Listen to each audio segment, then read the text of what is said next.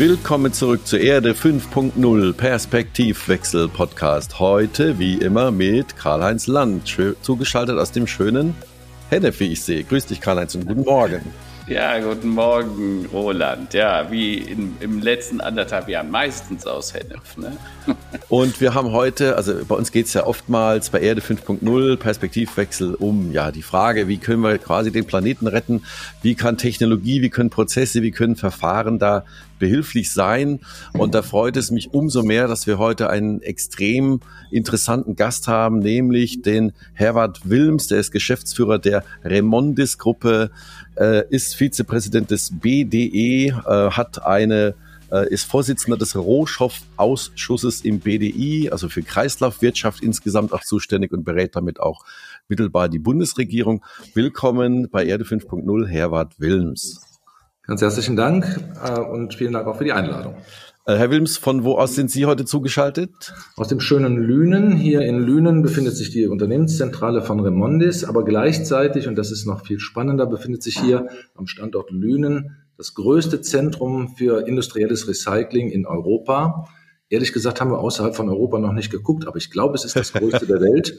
Hm. Ähm, und äh, hier bringen wir 1,4 Millionen Tonnen Abfälle jedes Jahr aufs Werk und wir fahren hinten raus 1,2 Millionen Tonnen Produkte wieder raus, Aha. die also zurück in den Kreislauf gehen können. Fragt man sich, wo ist die Differenz von 200.000 Tonnen? Damit machen wir Energie hier an dem Standort. Und mit dieser Energie versorgen wir den Standort vollständig autark. Da Dabei sparen wir 466.000 Tonnen CO2 pro Jahr nur an diesem einen Standort. Hammer, Hammer. Da kommen wir gleich nochmal im Detail drauf, was eben ja äh, Recycling im Kreislaufwirtschaft und eben auch für uns äh, nicht nur betriebswirtschaftlich, volkswirtschaftlich, sondern natürlich auch bezüglich der Umwelt bedeutet. Und äh, starten wir erstmal in unsere ähm, äh, ja, Startrubrik äh, Themen des Tages. Karl-Heinz, du bereitest dich ja immer sehr gewissenhaft und, und, und breit vor. Schieß mal los. Was sind heute für dich die Themen des Tages am 16. November? Ja, also ich will es heute gar nicht so lang machen. Ähm, es sind noch ziemlich genau sechs Wochen bis Weihnachten. Die ersten stellen schon bedenklich die Frage, ob ein frohes Weihnachten noch möglich sein wird oder ob wir wieder sowas wie so ein Semi-Lockdown, Beschränkungen haben werden. Die Inzidenz ist so hoch wie noch nie in Deutschland. Wir liegen jetzt über 300. Das ist aber im Verhältnis zu Österreich mit 900 noch relativ wenig. Äh, unverständlich für mich ist die zögerliche Haltung der Politik. Also 2G, 2G plus, 3G, Lockdown für ungeimpfte wird jetzt gefragt, was ist zu tun? Tatsache ist, äh, die Mediziner warnen, die Intensivstationen sind schon voll. Gestern hat Herr Söder gesagt, wir können in fünf Minuten jeden mit einem Hubschrauber, egal wo er in Bayern ist, abholen, aber wir brauchen 50 Minuten, bis wir ein freies Intensivbett für den Patienten gefunden haben. Das ist natürlich eine ziemlich perverse Situation. Und das liegt vor allen Dingen an den ungeimpften Patienten ähm, wenn du nur mal zwei Zahlen oder drei Zahlen vergleichst, die Inzidenzien bei den Geimpften liegen bei 30, 40, 59, mhm. je nachdem, in welches Bundesland du schaust. Hingegen liegen die Inzidenzen bei den Ungeimpften bei 900, bei 1162, ja, in ja. Sachsen bei 1789. Jetzt sage ich nur, hast du da noch Fragen? Ja, ja äh, ich kann nur eindringlich äh, sagen, Leute, inzwischen sollte jeder verstanden haben, die We Nebenwirkungen der Impfung sind gering. Ich lasse mich übrigens heute können wir uns das erste Mal boostern lassen, äh, um das wieder aufzufrischen, weil das werden wir wahrscheinlich noch eine ganze Zeit lang tun müssen. Äh, und ich kann jedem sagen, bitte lasst euch impfen. Vor allen Dingen die Menschen, äh, die in den sozialen, in den Pflegeberufen sind, äh, aber natürlich auch Lehrer und ähnliches, weil da geht's ja im Moment echt zur Sache. Es gibt aber auch gute Nachrichten. Was ich bemerkenswert fand, dass jetzt quasi eine Woche nach Glasgow Joe Biden und Chinas Präsident Xi, Xi Jinping ähm, darüber sprechen, wie sie gemeinsam die großen Herausforderungen der Welt lösen können. Also scheinbar hat Glasgow und der Weltklimagipfel da ein bisschen was gebracht.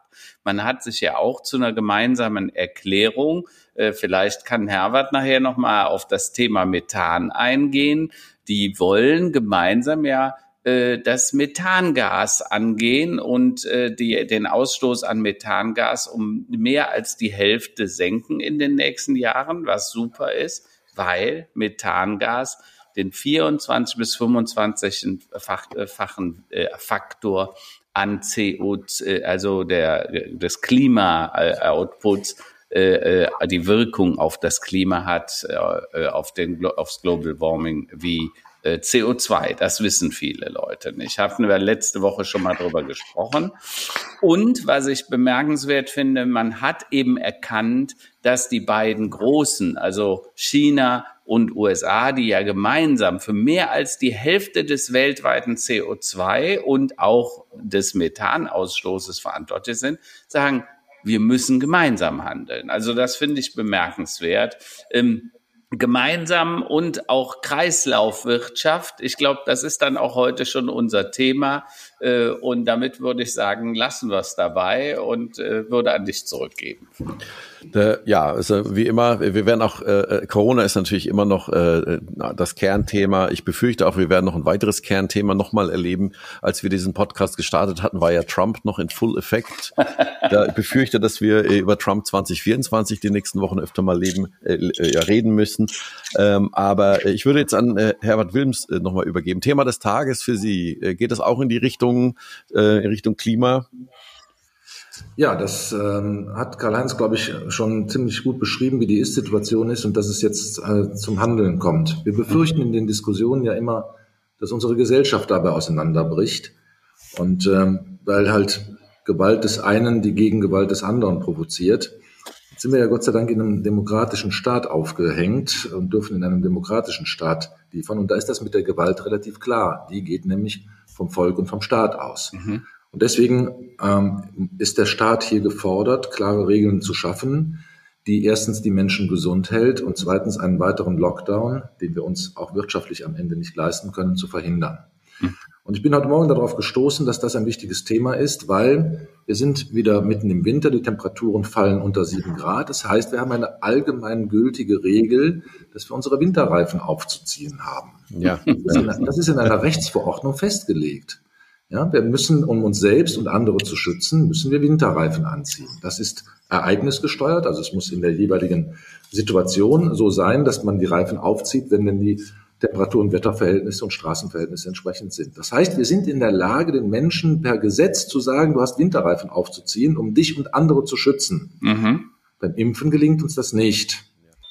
Das äh, erschüttert mich. Ja. Ähm, dass wir angesichts der vielen, vielen Toten, der vielen Bedrohungen, die wir haben, der vielen äh, psychischen Schäden, die dabei entstehen können, dass wir so handlungsunfähig sind. Und ähm, irgendwie erkenne ich da zwischen alter und neuer Regierung auch keinen richtig wirklich substanziellen Unterschied. Das ja, äh, schockiert das mich. Das, das, das ist inso, Entschuldigung, das ist insofern besonders bemerkenswert, als dass es ja Impfpflicht gibt, ne? Weil es gibt zum Beispiel äh, wenn du an Pocken denkst. Also wir haben viele Krankheiten aufgrund von Impfpflicht ausgelöscht. Denk an die Kinderlähmung, denk an andere äh, Krankheiten wie die Masern.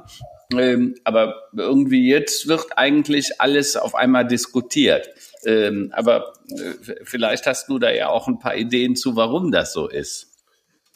Ja, ich glaube, es fehlt einfach an Entschiedenheit und an Mut in Politik. Ähm, wir haben diese Menschen gewählt, damit sie genau diese Dinge in Krise für uns bewältigen können. Sie sind dafür demokratisch legitimiert, aber sie geben dieses, äh, diese Verpflichtung, die sie haben, immer wieder an die Allgemeinheit zurück, anstatt selbst ins Handeln zu kommen. Und mhm. ich finde, da muss man öffentlich hoffe, dass wir das hiermit tun, den Finger mhm. drauf zeigen und sagen, ihr seid, ihr seid dafür gewählt, jetzt zu handeln. Und das, was ihr mhm. auslasst zu handeln, ist eure persönliche Verantwortung, an der ihr euch ermessen lassen müsst. Genau. Vielleicht darf ich noch ein zweites Thema was nennen, was mir heute Morgen begegnet ist, auch so in der Nach-Glasgow-Show. Mhm. Ähm, wir machen uns jetzt auf den Weg, uns kluge Gedanken zu machen, wie wir denn aus dieser Klimakrise herausbekommen, wie wir gegen das Global Warming arbeiten können. Und da wundert mich doch sehr, wie sehr die Franzosen jetzt massiv auf das Thema der Atomkraft setzen. Ja. Das heißt, wir haben, ein, wir haben, ein, wir haben ein, ein Problem für die Zukunft zu lösen und reagieren mit alten, ungelösten Antworten. Mhm. Wir bieten Atomkraft an, ohne dass wir hinten raus äh, eine Lösung dafür haben, was wir denn mit den alten äh, Brennelementen machen. Wir haben das Entsorgungsproblem nicht gelöst. Äh, wir vertagen das in die nächsten Jahrtausende, denn die Halbwertzeiten sind so. Mhm. Und wir glauben, dass das uns lösen helfen würde, die, äh, das, die, die Klimakrise zu bewältigen. Ich sehe, dass da in der deutsch-französischen Achse etwas ins Wackeln geraten kann. Gleichzeitig ist das so, gerade eben über Methangas gesprochen worden, die Franzosen wehren sich vehement dagegen, ihre Deponien für Hausmüll und für Gewerbeabfälle zu schließen. Das sind die größten Methangasemittenten, die es gibt. Deutschland hat am 1.6.2005 die Deponien für organikhaltige Abfälle geschlossen und hat dadurch von heute auf morgen jährlich 60 Millionen Tonnen CO2 eingespart. Mhm. mhm. Und ich glaube, dass es klug wäre, dass die Franzosen noch mehr Verantwortung übernehmen in eine sichere Technik, mit der wir uns klimaneutral mhm. machen können, als mit alten Konzepten zu kommen, wo die ungelösten Fragen drinstecken. Also mhm. Meine letzte Aussicht ist weniger optimistisch als deine letzte Aussicht. Ja. Deswegen ähm, ist es aber trotzdem so, wenn, wenn so die Frage gestellt wird, was bewegt dich heute, mhm. das sind die beiden Themen, die Winterreifen ja. und die Atomkraftwerke. Herr Wart, jetzt bist du auf der einen Seite Geschäftsführer bei Remondes, einem der größten Entsorger, den wir im Land haben. Du bist im BDE, dem Bund der deutschen Entsorger. Da sind die Entsorger in Deutschland quasi vereint und haben eine gemeinsame Stimme. Aber du bist auch im BDI-Ausschuss für Rohstoffpolitik. Äh, du sprichst ab und zu zu diesen Themen auch von den Enquete-Kommissionen im Bundestag, um die Leute zu informieren. Äh, wir haben uns quasi auch so über diese Schiene Entsorgung irgendwann mal kennengelernt was ist das, was dich ein, antreibt? Weil du bist auch einer von denen, äh, wo ich als erstes mal gehört habe, aus der Industrie kommend, äh, wir brauchen eine Kreislaufwirtschaft. Was ist das, was dich da antreibt? Also mich treibt vor allen Dingen an, dass wir auch mit Blick auf unsere eigene Demografie in Deutschland Lösungen brauchen dafür. Also ich bin einer, ich bin der fette Bauch der Demografie. Ja? Ich bin 1961 mhm. geboren. Von mir gibt es ganz, ganz, ganz, ganz viele. Und was uns eint, ist, wir gehen in den nächsten fünf bis acht Jahren alle in die Rente. Hm. dann habe ich ein massives Interesse daran, dass Produktivität in diesem Land auch weiterhin sich steigern lässt, damit wir mhm. alle auch sicher mit unserer Rente dann noch, woraus immer sie finanziert ist, dann noch, äh, dann noch klarkommen. Das heißt, ich habe ein substanzielles Interesse daran, dass das Land wirtschaftlich weiter gut funktioniert, damit ähm, Wohlstandsaspekte weiterhin breite ähm, Mengen der Gesellschaft äh, tragen können und deswegen glaube ich, dass wir jetzt einen Wandel voranbringen müssen, indem wir eine internationale Wettbewerbsfähigkeit unserer Produkte neu beweisen müssen. Und die ganze Welt hat sowohl in Paris als auch jetzt erneut in Glasgow unterschrieben, dass sie auf dem Weg in Richtung Klimaneutralität sind, dass sie auf dem Weg in Richtung äh, weniger Nutzung der, ähm, der, der Ressourcen, die das Klima schädigen äh, wollen, nach vorne treiben. Das eint uns. Das bedeutet aber, diese Welt braucht Produkte, die kreislauffähig sind. Mhm. Und entgegen allem, was Menschen vor allen Dingen in Deutschland glauben, beginnt der Kreislauf nicht im Abfall. Ja, Kreislaufwirtschaft ist nicht Abfallwirtschaft. Kreislaufwirtschaft beginnt nicht im Abfall, sondern sie beginnt im Produkt. Das heißt, derjenige, der zukünftig Produkte so gestalten kann, mhm. dass sie gestaltet sind fürs Recycling, designed for Recycling sind, und mhm. der dabei möglichst viele Recycling-Rohstoffe einsetzt, der macht auf der einen Seite ein gutes Produkt. Mhm. Make Goods Good haben wir mhm. vom Kardinal Turkson in, ähm, in Rom gehört. Make good goods heißt, mach wirklich gute Produkte. Und gut sind sie dann, wenn sie das Klima nicht töten und wenn wir darüber nicht auslösen, unseren Nachbarn überfallen zu müssen, weil der einen Rohstoff hat, den wir für das Produkt brauchen.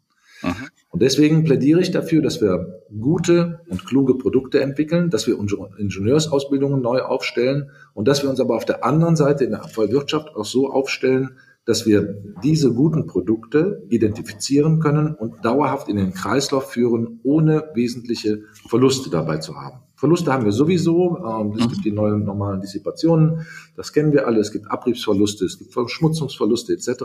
Aber die müssen wir so schnell wie möglich, so klein wie möglich halten. Mhm. Und da haben ja. wir als Bundesrepublik Deutschland einen besonders guten Grund für. Mhm. Sind nämlich extrem rohstoffarm. Ja. Also, man, also wenn du mich fragst, was ist mein Motiv, sage ich dir, am Ende ist es blanker Egoismus. Blank, es ist blanker Egoismus und ähm, zu, ja. zu, sagen, ich würde, würde gerne als rohstoffarmes Land sicherstellen können, ja. dass wir Wohlstand hier halten können. Ja. Aber das ist ein sehr schönes Thema. Ich hatte mit Götz Werner mal gesprochen, dem mhm. Gründer von DM, und der sagte damals, Karl-Heinz, äh, kein äh, Altruismus ohne Egoismus. Also ne, kein Gemeinsinn ohne auch einen gewissen Eigennutz äh, im Hinterkopf zu haben und die bedingen sich irgendwie. Und vielleicht sollten wir das mal erklären, weil ich weiß nicht, ob vielen Zuhörern das Thema des äh, der Kreislaufwirtschaft eigentlich so bewusst ist. Kreislaufwirtschaft sagt's ja schon ein bisschen, du hältst Rohstoffe im Kreislauf, also nicht wie früher, wo du sagst, ich gewinne äh, seltene Erden, einen Rohstoff, ein Erz, dann produziere ich etwas daraus, dann äh, benutze ich das Produkt und am Ende der Nutzung wird das weggeworfen, entsorgt. Ne? Früher wart ihr auch mal, hat man über die Entsorgungswirtschaft gesprochen. Heute sagt man Wertstoffwirtschaft, ja, weil ähm, die, die Rohstoffe sollten eben nicht mehr nach Gebrauch auf dem Müll landen oder in irgendeiner Verbrennungsanlage, ne? Viele Dinge kann man verbrennen, äh, aber auch da geht ja was verloren. Und Ziel der Kreislaufwirtschaft ist eine gewisse Verschwendungsfreiheit oder Verschwendungsarmut, sagen wir es mal so. Das heißt, dass möglichst viel vom Rohstoff immer wieder im Kreislauf bleibt. Und das gilt dann für Öl, das gilt für äh, seltene Erden, aber auch für irgendwelche anderen Rohstoffe, die wir so haben. Und du hast das gerade angesprochen, Viele der Konflikte der Menschheit kommen ja daher, dass wir irgendwo im Ausland seltene Erden, Rohstoffe, Öl und so weiter wegholen äh, und das dann oft Konflikte auslöst, die entweder inner, in, innerhalb des Landes aufgrund der Strukturen doch oder aufgrund von Unfairness. Ne? Also der eine zahlt quasi wie für Sand und der andere, die Wertschöpfung findet dann komplett woanders statt. Und das Land ist bitterarm, obwohl es total rohstoffreich wäre. Also eigentlich müssten die alle Multimillionäre sein, so wie die Saudis. Aber weil wir unfair bezahlt haben und so wenig von der Wertschöpfung doch erhalten bleibt, deshalb bleiben diese Länder gleichzeitig arm. Und Armut ist natürlich ein hohes, hat ein hohes Konfliktpotenzial. Also so viel nur mal so, äh, um das, die, das Big Picture zu erklären. Ja, in der Tat. Und äh, du hast das in deinem Buch Erde 5.0 ja auch von den Rahmenbedingungen her richtig beschrieben. Wir sind auf dem Weg in das Jahr 2050. Wir werden 10 Milliarden Menschen sein im Jahr 2050. Und wir haben keinerlei Recht, den anderen Menschen den Wohlstand zu verbieten, den wir uns hier selbst gönnen. Das bedeutet aber, dass wir auf dem Weg ins Jahr 2060, da gibt es eine Prognose, statt heute 74 Milliarden Tonnen Rohstoffe pro Jahr verbrauchen, bei knapp 176 Milliarden Tonnen sind. Und da stellt sich in der Tat die Erde, die Frage, wie viel Erden brauche ich denn eigentlich, damit ich diesen Rohstoffhunger äh, tatsächlich auch stillen kann. Wir leben also dabei gleichzeitig auf dem Weg in Richtung 10 Milliarden Menschen in einer planetaren Begrenzung in zweierlei Hinsicht. Die eine, das eine Thema heißt, es gibt nur noch eine begrenzte Anzahl von CO2-Äquivalenten, die wir emittieren dürfen. Aha. Das ist beschrieben. Ähm, das ist auch vereinbart. Ähm, die zweite, äh, die zweite planetare Begrenzung, die wir haben, ist die Ressourcenbegrenzung. Aha. Und dann stellt sich in der Tat die Frage, was können wir an neuen Erkenntnissen, die wir haben, steuernd einbringen, damit wir eine, in eine ressourcenarme Produktion kommen, dass wir in eine ressourcenschonende Produktion kommen. Und dann, ähm, so ist es in unserem Rohstoffausschuss beim BDI, mhm. als Drei-Säulen-Konzept vereinbart. Dann schauen mhm. wir zunächst mal in die eigenen Erden. In der eigenen Erde finden wir in Deutschland, sagen wir, relativ viel Sand und Kies und wir finden sehr, sehr viel Steinkohle und auch noch Braunkohle, die aber nun äh, richtigerweise kein Mensch mehr brauchen kann, zumindest nicht, um sie zu verbrennen.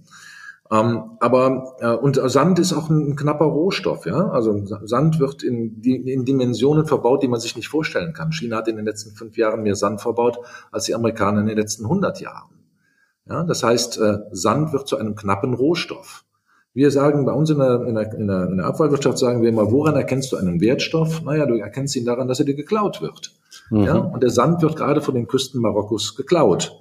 Jetzt kommt man ja sagen, na ja, gut, aber in Afrika, die haben noch genug Wüsten, da müsste doch genug Sand sein. Ja, stimmt, aber es ist der falsche.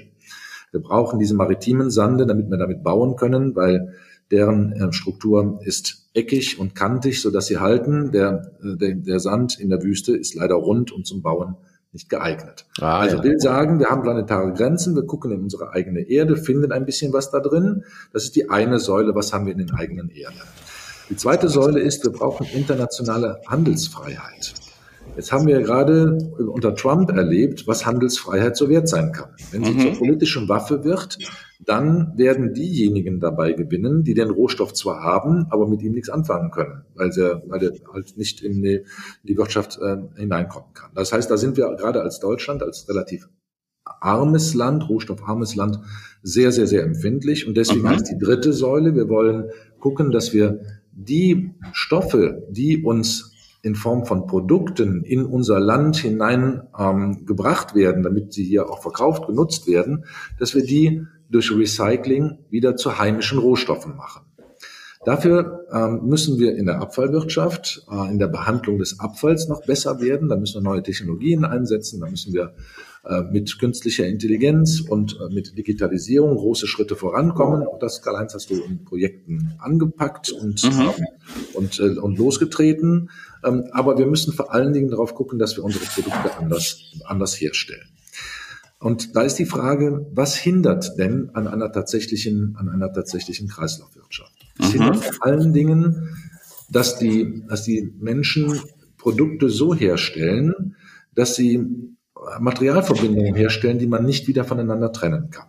Ja. Also das berühmte Beispiel sind die Rotorblätter äh, auf den Windrädern. Ähm, wir, wir, subventionieren die, die Stromwirtschaft im dreistelligen Milliardenbereich mhm. jedes Jahr, aber niemand hat die Anforderung gestellt, dass diese Maschinen am Ende ihrer Nutzungsphase auch wieder zurück in den Kreislauf geführt werden können. Das funktioniert mit den Türmen der Windanlagen ganz wunderbar. Die sind entweder aus Beton oder aus Metall. Das funktioniert mit den Motoren gut. Äh, auch das Öl, mit dem es angetrieben wird, kriegen wir vernünftig wieder in den Kreislauf zurück. Aber die Rotorblätter bestehen halt aus Epoxidhartverbindungen ähm, oder, oder Glasfaserverbindungen, die wir einfach nicht trennen können. Mhm. Wir können sie noch nicht mal verbrennen.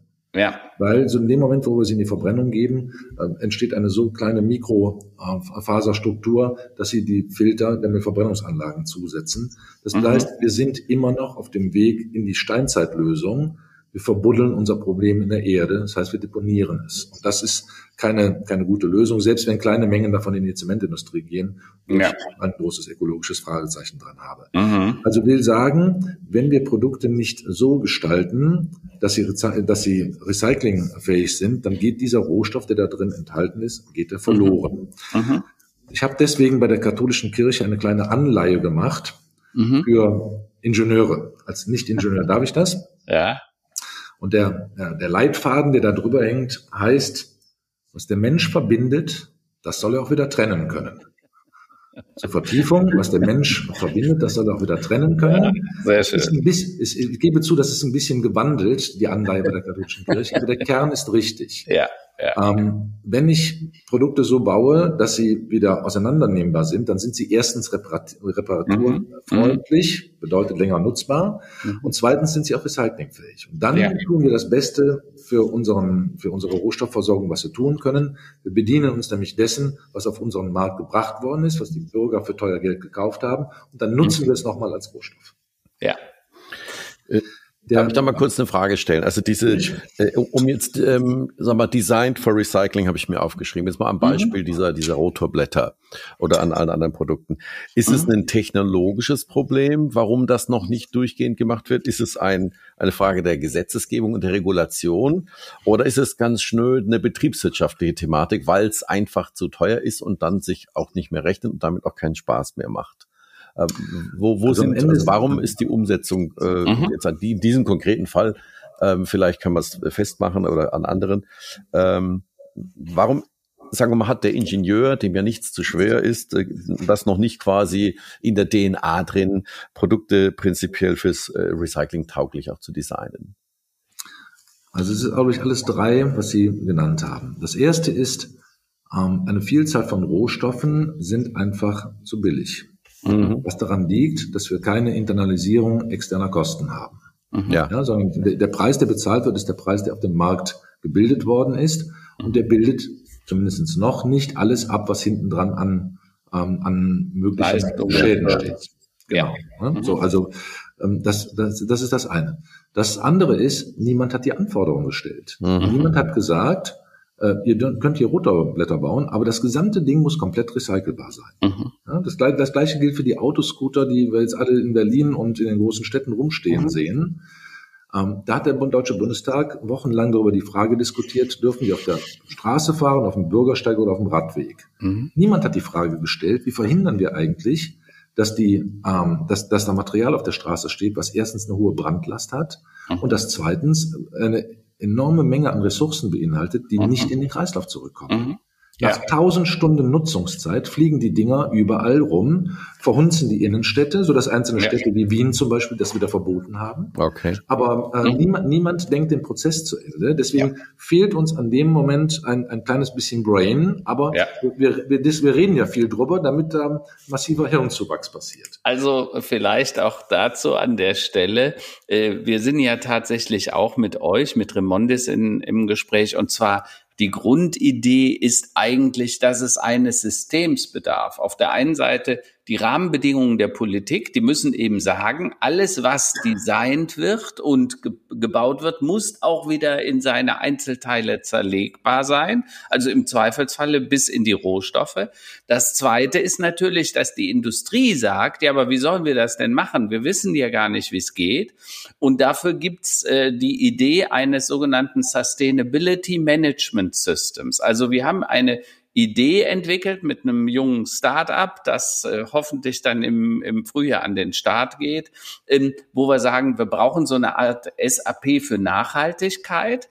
Der Designer bekommt schon Vorschläge für seine Rohstoffauswahl, nämlich nimm besser den Rohstoff statt den. Wir hatten gestern ein spannendes äh, Gespräch mit dem Wuppertal Klimainstitut zu dem mhm. Thema, weil die sind in Kreislaufwirtschaft sehr weit vorne, haben sich sehr viel Gedanken über die Grund- und Rohstoffe gemacht und auch über die Gefahrenstoffe.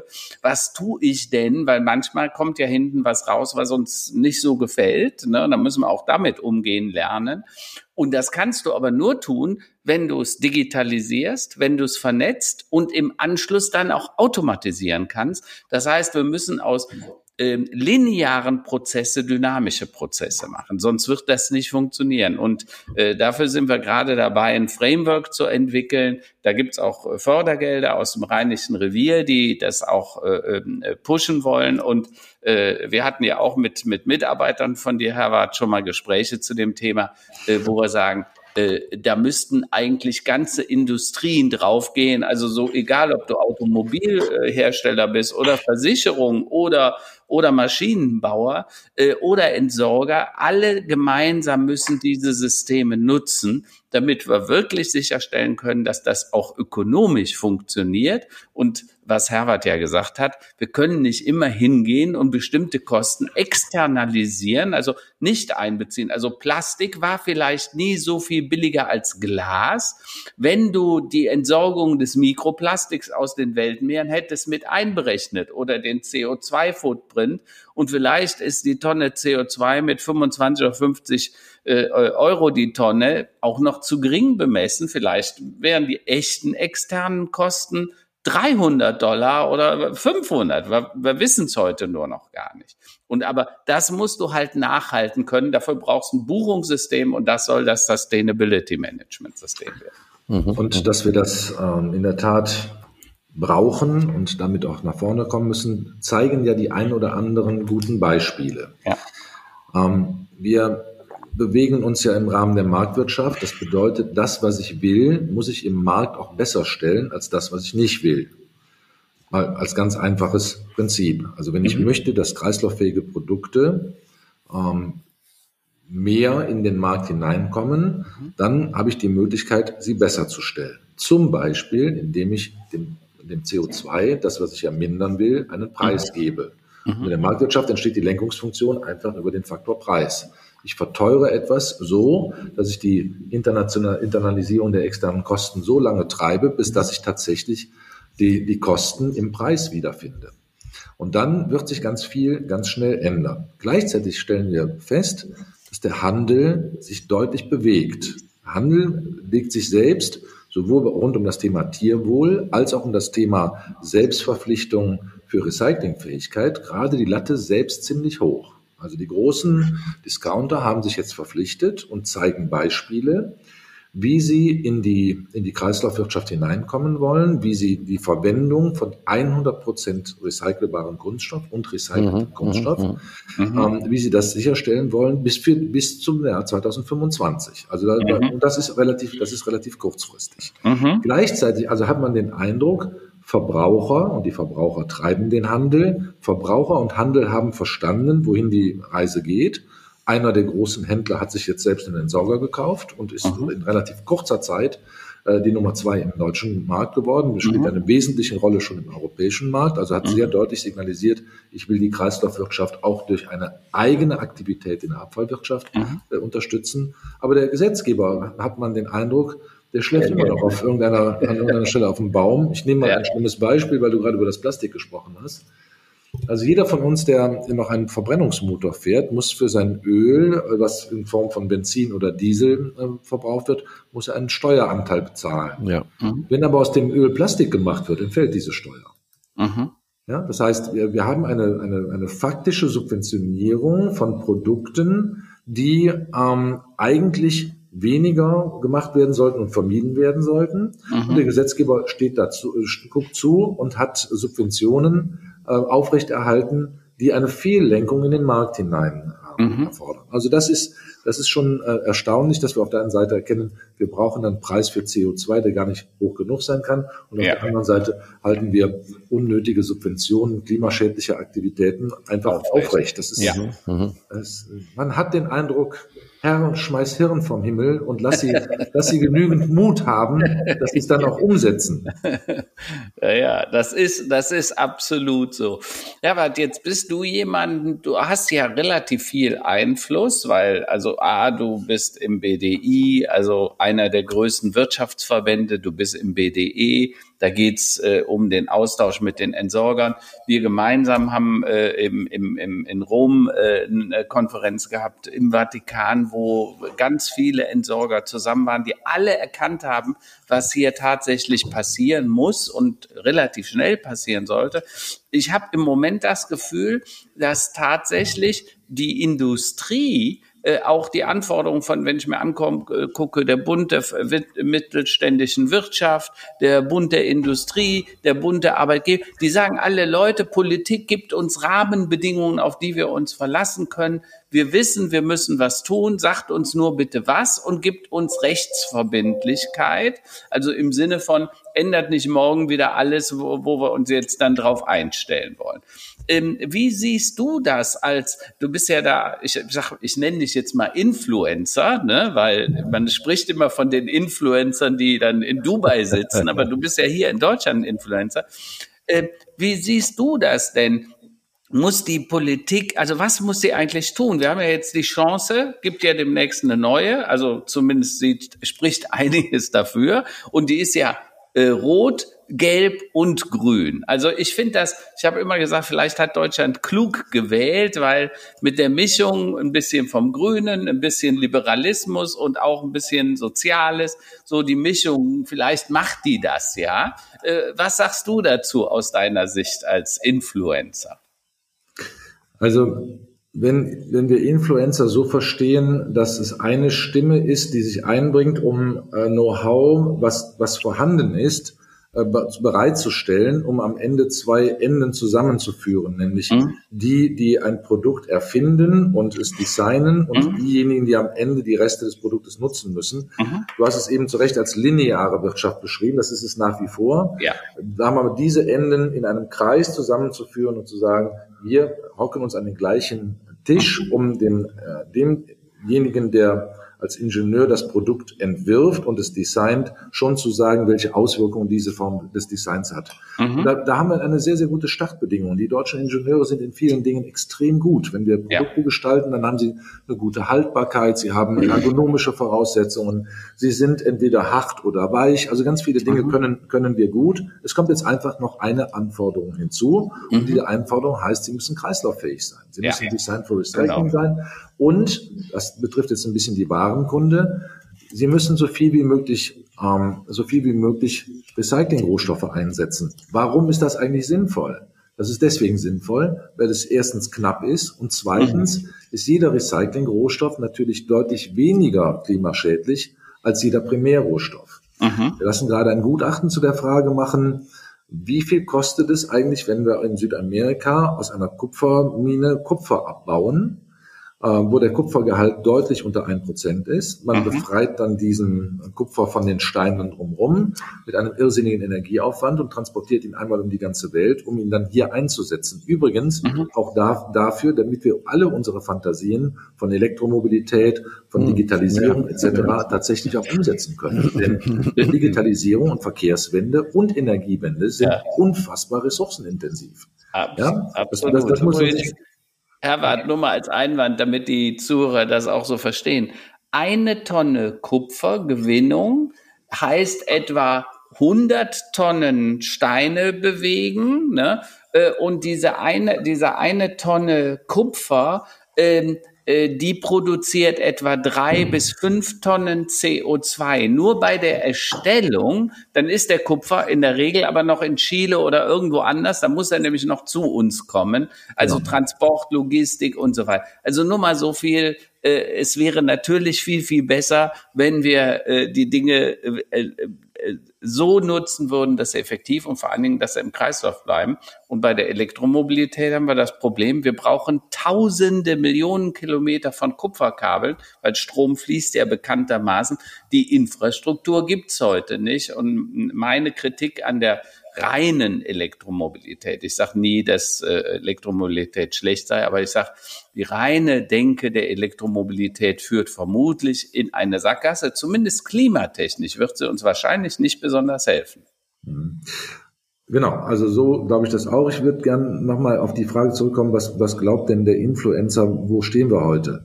Ja. Wir, stehen, wir stehen vor dem größten, aus meiner Sicht vor der größten industriellen Revolution, die wir jemals erlebt haben. Mhm. Und darin gibt es, durchaus auch in den Gremien, in denen ich unterwegs bin, da gibt es sehr unterschiedliche äh, Stimmungen und unterschiedliche Strömungen. Die einen, sagen wir mal, der, der eine extreme Pol ist der, der sagt, wird schon nicht so schlimm werden, wir machen weiter wie bisher. Mhm. Ne?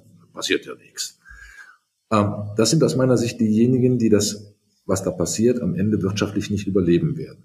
Mhm. Ja, wer glaubt, dass er, dass er auf dem Weg in eine klimaneutrale Republik 2045, in ein klimaneutrales Europa alles so weitermachen kann wie bisher, der irrt gewaltig. Ähm, mhm. wer, wer sich nicht ändert, wird 2050 nicht erleben. Und das ist mit Blick auf Abschreibungszeiten die wir, wo wir jetzt über neue Investitionen reden und auch in große Anlagen, dann sind wir relativ schnell im Jahr 2050. Ach, ja. Mhm. Ja, also da, ja. da, müssen wir, da müssen wir drauf gucken. Und die anderen sind die, die sagen, ich habe es verstanden, ich suche auch noch weitere nach neuen Lösungen und will dahin drängen. Und aber das werden wir in einem Diskurs miteinander aushalten müssen. Da wird es unterschiedliche Positionen geben. Ich bin daran interessiert, dass wir die wettbewerbsfähigsten Produkte herstellen hier in Deutschland die möglichst ähm, ressourcenarm hergestellt werden und die kreislauffähig sind. Dann haben wir was Gutes gemacht für das Thema Ressourcenschonung, was ich immer glaube, dass das auch aktive Friedenspolitik ist und dass wir dann auch was getan haben für das Thema Klima, wo wir ein egoistisches Interesse dran haben sollten, dass das gelingt.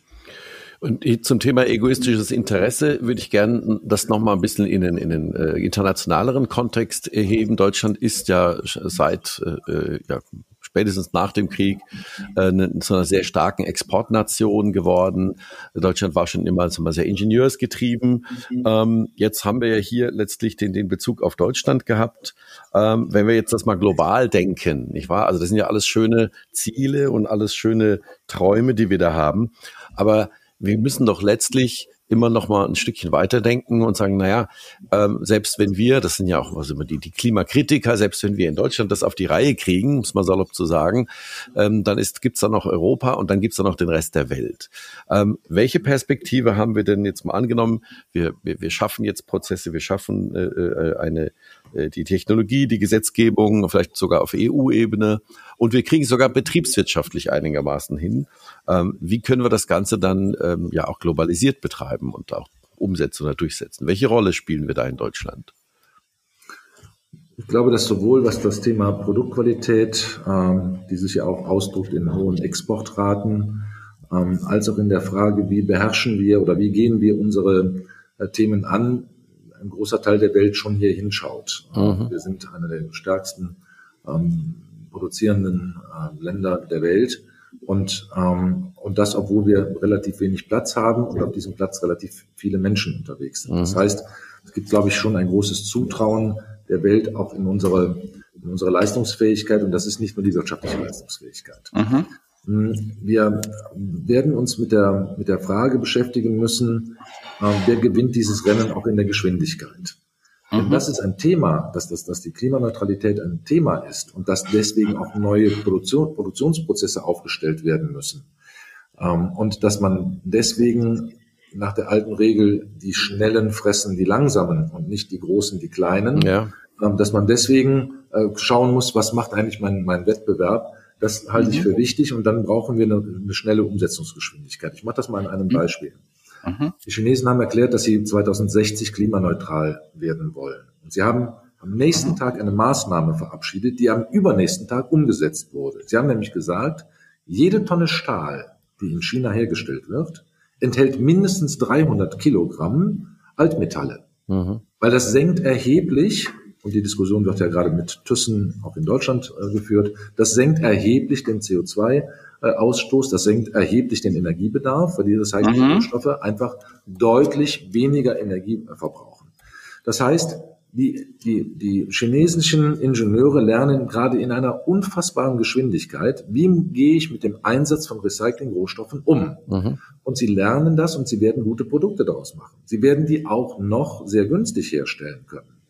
Auf Dauer werden aber auch diese Produkte hergestellt unter Klimaneutralitätsbedingungen. Das heißt, es geht auch um die Qualität des Produktes ähm, und wie zahlt es auf das Thema Ressourcenarmut und auf das Thema Klimaschutz ein. Ja. Und wenn wir uns nicht beeilen dabei, dann hängen die uns dabei ab.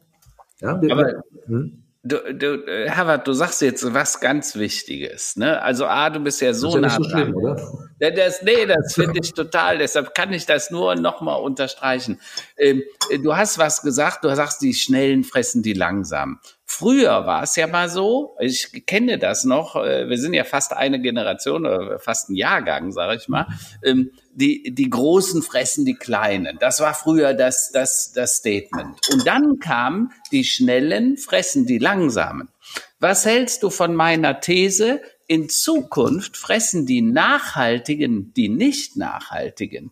Weil das Kapital fängt ja schon an, die Nicht-Nachhaltigkeit zu fürchten. Also wenn so große Investoren wie BlackRock sagen, wir investieren nur noch in Firmen, die eine Nachhaltigkeitsstrategie haben, wenn Soros sagt, ich steige aus aus dem Öl beispielsweise, das macht er ja nicht, weil er Öl jetzt blöd findet. Er hat Hunderte von Milliarden wahrscheinlich damit verdient. Aber er sagt, das Risiko der Nichtnachhaltigkeit ist mir viel zu hoch. Ja, ich setze lieber auf grüne Bonds und grüne Fonds.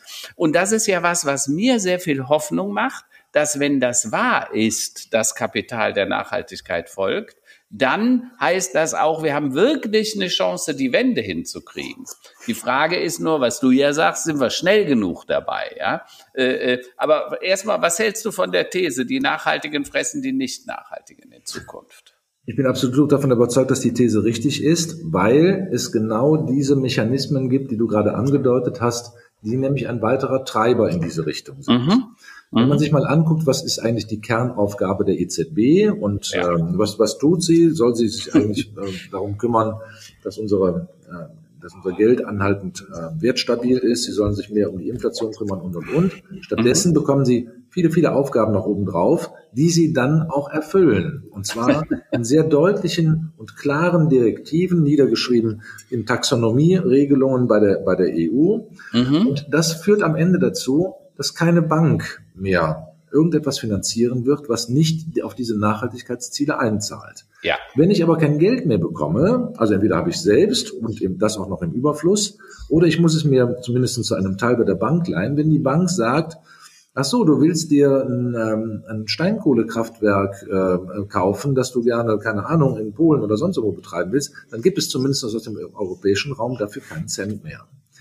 So, das, das wird jetzt gerade übersetzt in, äh, in Nachhaltigkeitsberichterstattungspflichten. Alle Unternehmen, die mehr als 250 Mitarbeiter haben und mehr als 40 Millionen Euro Umsatz machen, haben diese Berichtspflicht. Die ist inzwischen über eine europäische Gesetzgebung bei uns angekommen. Das bedeutet, Ende 2022 bekommen wir die Tools in die Hände, mit denen wir die Nachhaltigkeit messen sollen. Das Berichtsjahr, das erste Berichtsjahr ist das Jahr 2023.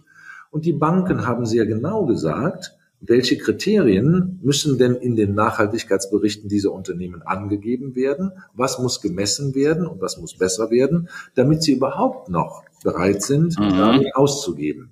Das heißt, Nicht-Nachhaltigkeit ist ein so hohes Risiko, dass es auf dem Kapitalmarkt auch entsprechend bewertet wird. Mhm. Das, ist ein, das ist ein weiterer Treiber neben dem, was will denn eigentlich, was will denn eigentlich der, der Konsument, was will denn, was macht der Handel daraus, äh, was braucht unsere Industrie, damit sie hier bleiben kann. Ähm, also das sind alles Treiber, die alle in die gleiche Richtung gehen. Insofern bin ich optimistisch, dass wir, äh, dass wir neben den früheren Sonntagsreden mhm. äh, jetzt von Montag bis Freitag auch tatsächlich an der Umsetzung arbeiten. Okay, fair.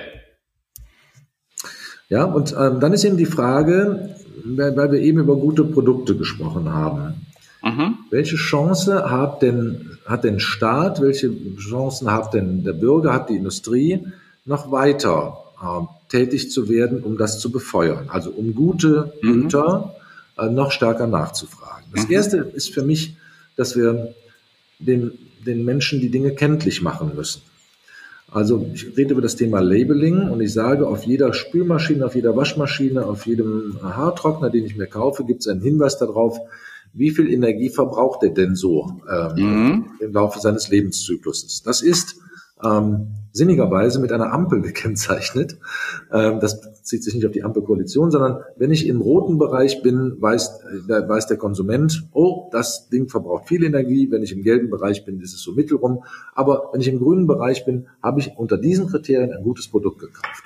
Warum? Mhm. Das, das, das Gleiche kennen wir inzwischen für Lebensmittel. Da ist gekennzeichnet, äh, enthält zu viel Zucker, enthält zu viel Fett, enthält zu viel Salz. Dann bekommt es auch da eine Ampelkennzeichnung. Mhm. Ampel deswegen, weil wir alle das in der weltweiten Kommunikation gut verstehen können. Eine rote Ampel mhm. sagt Stopp, eine, rote, eine grüne Ampel sagt Gehen. Beim Gelben müssen wir Achtung äh, machen.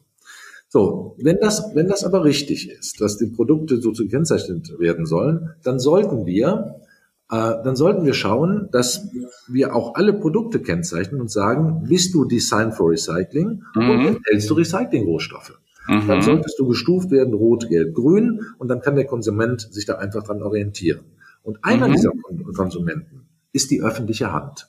Mhm. Unter der Überschrift Green Public Procurement könnte die, der könnte die öffentliche Hand ganz gezielt solche Produkte nachfragen, die mit einem grünen Label versehen sind und würde eine gigantische Nachfrage macht in diese Richtung aus, mhm. äh, in, in, diese Richtung ausüben äh, können. Mhm. 150 Milliarden Euro gibt die öffentliche Hand pro Jahr aus, auf der kommunalen, auf der auf der, auf der Landes- und auf der Bundesebene. Jetzt fragt mal einen einfachen Einkäufer, der auf der kommunalen Ebene dafür zuständig ist, im Rathaus neue Stühle zu besorgen. Also, das ist ein ganz tolles Thema. Ich war gestern beim ehemaligen Chef, äh, äh, Roland kennt ihn auch, dem Professor Dr. Uwe Schneidewind. Der war Chef des Wuppertal Instituts, Wuppertal Klimainstituts, ist ja. jetzt aber Oberbürgermeister in Wuppertal. Und da haben wir unter anderem darüber gesprochen. Und da haben wir gesprochen, was müssen wir denn tun? Und da sagt er, ja, das Problem bei uns in so großen Organisationen, also wir reden, Stadt Köln hat, glaube ich, 26.000 Angestellte in der Verwaltung. Das muss man, das sind eigene Städte sozusagen, ja. Und die kaufen ein, aber die müssen halt das Produkt einkaufen, was ein Cent billiger ist. Äh, die, der, der Nachhaltigkeitsnachweis spielt keine Rolle. Und natürlich werden also ein Glas aus China, Shenzhen, und ein Glas aus Bayreuth, ja, also de, de, die werden wahrscheinlich einen ganz anderen CO2-Footprint haben, alleine aufgrund des Weges, wo sie hergekommen mhm, sind. Der eine mhm. ist mit Kohle hergestellt, der andere vielleicht mit sauberem Wasserstoff. Aber das kann nicht berücksichtigt werden. Ähm, und insofern sind die Leute auch in, insofern frustriert, weil sie sagen, wir haben ja gar nicht die Hinweise, die Kriterien, um eine andere Entscheidung zu treffen. Denn wenn der Einkäufer das teurere Produkt kauft, dann kriegt er nachher eine auf den Deckel wegen Compliance- und Governance-Richtlinien, gegen die er wohl möglich äh, äh, verstoßen hat. Ne? Also wir müssen quasi Nachhaltigkeit sichtbar machen und bewertbar machen. Und äh, du hast vorhin den Kardinal Turkson äh, äh, erwähnt. Äh, wir hatten gute Gespräche mit ihm in Rom. Ist ein Nigerianer äh, und der hat dieses Zitat gemacht: Good products, good companies und good profits. Ne? Also er hat gesagt, wir müssen in Zukunft gute Produkte herstellen in guten Unternehmen. Also die müssen sinnhaftige Dinge tun, also Sinnhaftigkeit. Und dann ist Profit kein Problem, weil Profit ist dann guter Profit. Also im Sinne von der Gewinn ist dann ein ehrlicher. Und ähm, er sagte, und das hat mich besonders ein, äh, beeindruckt, er nannte ja dass wir Menschen uns bewusst sein, dass zwar der liebe Gott das Universum und die Welt geschaffen hat, aber wir ja Co-Kreatoren sein, also Mitgestalter. Und wir müssten uns halt bewusst sein, dass man uns gesagt hat, macht euch die Erde untertan, aber nicht um die dann zu plündern und auszurauben, ja, ja. sondern um sie enkelfähig zu halten. Also sprich, nicht alles verbrennen nachher am Ende des Tages und wegschmeißen auf die großen Müllhalden, sondern dafür sorgen, dass die nach uns folgenden Generationen auch noch was haben, wo sie mit leben können und heizen und so weiter. Und insofern äh, finde ich das ganz wichtig, dass wir dieses Verständnis haben. Und Kardinal Turkson hat mir wegen diesem Zitat so gut gefallen. Ich gesagt habe, wir sind alle Co-Kreatoren. Und jeder, der jeden Tag bei Rewe an der Kasse entscheidet, der bei H&C, H&M und wie sie alle heißen, sich mal eben für ein schnelles T-Shirt, für neue Fashion entscheidet. Fast Fashion ist für 20 Prozent äh, des CO2-Ausstoßes weltweit und eine Million Tonnen Klamotten gehen jeden, jedes Jahr, glaube ich, ungebraucht auf den Müll. Das muss man sich mal vorstellen. Das heißt, die werden besser nie produziert, transportiert und so weiter äh, worden. Ähm, und ich glaube, da, da ist jeder einzelne von uns auch gefordert zu überlegen, brauche ich wirklich die neue Jeans, das 30. Paar Schuhe und die 26. Hose und so weiter. Äh, da müssen wir uns alle an die eigene Nase greifen, um diesen Müll und diese Wertstoffkreisläufe dann auch tatsächlich äh, zu reduzieren. Ne? Das wäre jetzt schon eigentlich fast ein tolles Schlusswort, aber ich, ich habe noch eine Frage, die mich umtreibt. Äh, mhm. ähm, Herr Wünz zeigt auf die Uhr. Ähm, wir erleben ja momentan Abhängigkeit von China und Abhängigkeit von diesen globalen logistischen Prozessen ja. und damit ja auch nicht nur, also es ist eine Abhängigkeit von Fertigprodukten, sondern natürlich auch eine Abhängigkeit von Ressourcen. Wie mhm. wäre es denn mit deiner Initiative für, ich habe es jetzt mal Ressourcensouveränität ähm, genannt, also die eigene Souveränität, was Ressourcen angeht, wieder zu erlangen. Aber ich glaube, dazu können wir noch mal eine Stunde lang sprechen, denn Recycling äh, Kreislaufwirtschaft ist ja letztlich genau, ja, denke ich mal, eine wichtige Säule, wie wir da hinkommen können, oder Herr Wilms? Ja, ohne Frage. Und ähm, sie, sie liefert, ähm, das knüpft ein bisschen an das an, was Karl-Heinz vorher gesagt hat, sie liefert ja noch einen weiteren Zusatznutzen. Die Ressource, die wir hier, ich sag mal, aus unserem anthropogenen Lager nehmen, ja, da haben ganz viele Dinge verbaut und und und. Wir haben sie nicht so verbaut, dass wir äh, wieder Zugriff auf den Rohstoff mhm. haben. Da haben wir nicht drauf geachtet. Das sollten mhm. wir zukünftig tun. Und da gibt es mhm. sehr, sehr gute Ansätze. Ähm, gerade dann, ich nehme mal einen, einen wesentlichen Baustoff. Wir werden demnächst den Gips, der aus den, aus den Rauchgasreinigungsanlagen der Braunkohle- und Steinkohlekraftwerke heute als wesentlicher äh, Stoff zurückkommt, den werden wir zukünftig nicht, nicht mehr haben, weil wir mhm. spätestens 2038 mhm. mhm. äh, uns davon verabschiedet haben. Ja. Das bedeutet aber, wir sollten gucken, dass wir den Gips, den wir schon mal verbaut haben, auch wieder zurückholen können. Mhm. Und wenn wir das tun und wenn wir das hier tun, wenn wir also unsere Unabhängigkeit ein bisschen steigern, indem wir ähm, uns mehr darum bemühen, unsere Ressourcen hier zu schöpfen, aus dem, was wir ansonsten wegschmeißen oder gar verbrennen, äh, dann, dann entsteht ein weiterer Zusatznutzen. Die mhm. Bundesregierung hat das Lieferkettengesetz verabschiedet. Was wollte sie damit verhindern? Sie wollte damit verhindern, dass Produkte und Rohstoffe bei uns ankommen, in denen ähm, undemokratische Bedingungen, Kinderarbeit mhm. übelste Arbeitsunfälle etc. enthalten sind, bei uns ankommen. Mhm. Ich kann sagen, alle Recyclingrohstoffe, die wir in Deutschland äh, aus, dem, aus, dem, aus dem Abfall gewinnen, aus dem Rückbau gewinnen, aus dem mhm. Bau- und Abbruchmaterial gewinnen, die werden unter demokratischen Bedingungen hergestellt, sie werden unter mhm. Arbeitsschutzbedingungen hergestellt und sie werden immer unter Einhaltung der Menschenrechte etc. hier vor Ort als Recy heimische Recyclingrohstoffe geschürft und damit zahlen mhm. sie auch ein auf das Thema, was mit dem Ziel des Lieferkettengesetzes äh, gewollt ja. wurde. Absolut.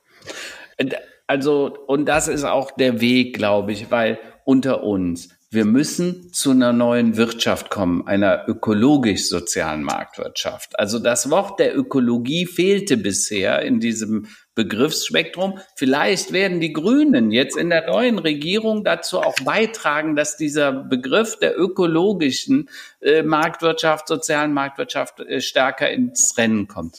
Und die Voraussetzung, um das zu tun, ist eine Kreislaufwirtschaft. Anders wird es gar nicht gehen. Denn wo sollen die zwei Erden, ne? wenn wir alle Menschen so leben würden wie wir hier in Europa, bräuchten wir drei äh, wo sollen die zwei zusätzlichen Erden herkommen? Die haben wir einfach nicht. Und deshalb muss das jetzt passieren. Und deshalb bin ich froh, dass große Unternehmen wie auch Remondis, die wir heute nur auf den Containern, die irgendwo auf Müllhalden rumstehen, daher kennt ja der, der gemeine Bürger sozusagen die Firma, dass die sich so früh mit diesen Themen auseinandersetzen, so positiv und auch da in, intensiv rein investieren. Wir haben heute nicht über eure Initiative, was ihr mit Wasserstoff macht, um Wasserstoff in den LKWs. Ihr produziert schon euren eigenen grünen Wasserstoff und so weiter. Aber deshalb finde ich so wichtig, dass die Großen das tun und sie tun es jetzt schon. Und wir brauchen die Rahmenbedingungen der Politik, es auch dann in vollends umzusetzen. Sehr, sehr schön. Also der, wir, sehen an der Industrie, in der Politik wird an den großen Rädern gedreht. Wir selbst als Verbraucherinnen und Verbraucher können es natürlich ja, an der Kasse selbst entscheiden und auch an der Mülltonne oder auch auf mhm. dem Reststoffhof natürlich selbst entscheiden, äh, zur mhm. Kreislaufwirtschaft mhm. beizutragen. Und äh, ich denke, das ist äh, sehr, sehr interessantes Thema, was wir noch weiter verfolgen werden. Äh, ich denke, da können wir zu unserer Abschlussrubrik noch schnell kommen, oder? Tops und Flops der Woche. Haben wir Jo. Äh, habt ihr habt ihr was, Karl-Heinz? Wie sieht's bei dir aus? Ja, also besonderer äh, Top, besonderer Flop der Woche. Also ich fange wieder mit dem Flop an, weil die Wandlungsfähigkeit der Menschen ist doch recht langsam. Ne? Also das Impfen ist dabei ein Beispiel. Wenn also mehr als die Hälfte der noch nicht geimpften sagen, wir wollen uns nicht impfen lassen, dann frage ich mich, äh, Herbert hat vorhin gesagt, Gott schmeiß Hirn vom Himmel. Ja, aber okay, da gibt's noch viel mehr, wenn ich mir manche Stadtplanung angucke, ne, wie heute geplant wird. Wir planen Städte noch wie vor 30 Jahren. Das ist einfach so fatal, äh, weil unsere Bürokratie so groß ist. Gerade in Köln erlebe ich da wieder so ein Déjà-vu, wo ich sage, das kann doch nicht wahr sein.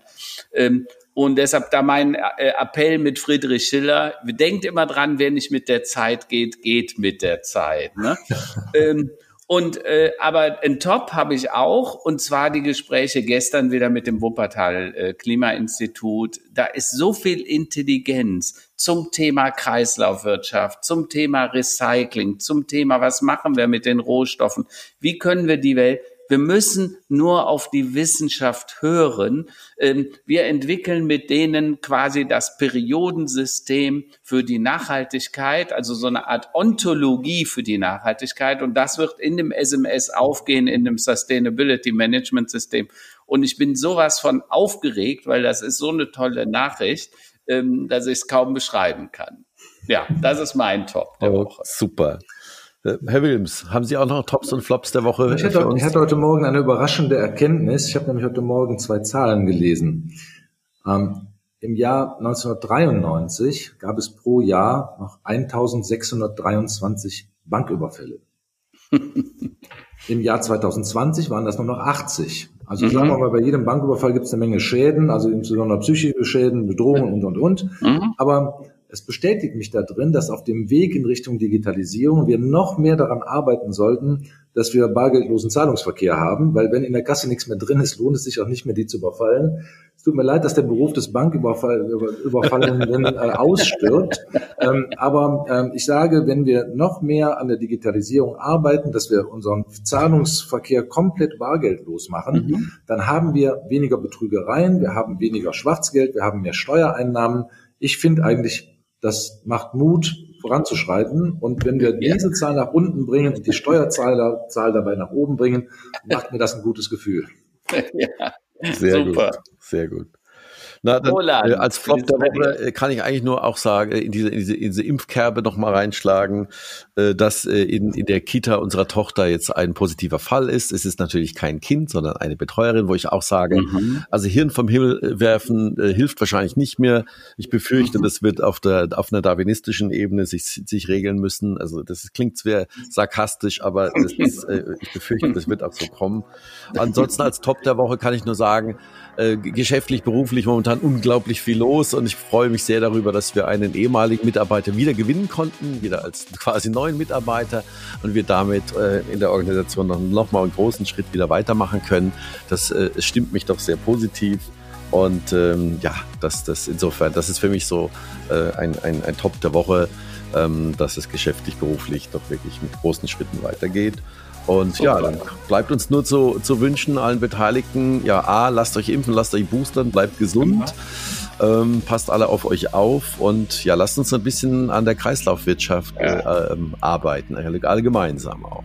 Und, und immer, immer auf der Hut sein und immer dran denken, aus meiner Sicht, äh, Perspektivwechsel. Ne? Ändert öfter mal die Perspektive, gibt euch ganz neue Einblicke. Also damit eine super Woche für alle Beteiligten. Ebenfalls. Tschüss. Danke Ciao. euch auch. Alles Gute. Ciao. Vielen Dank. Danke. Tschüss.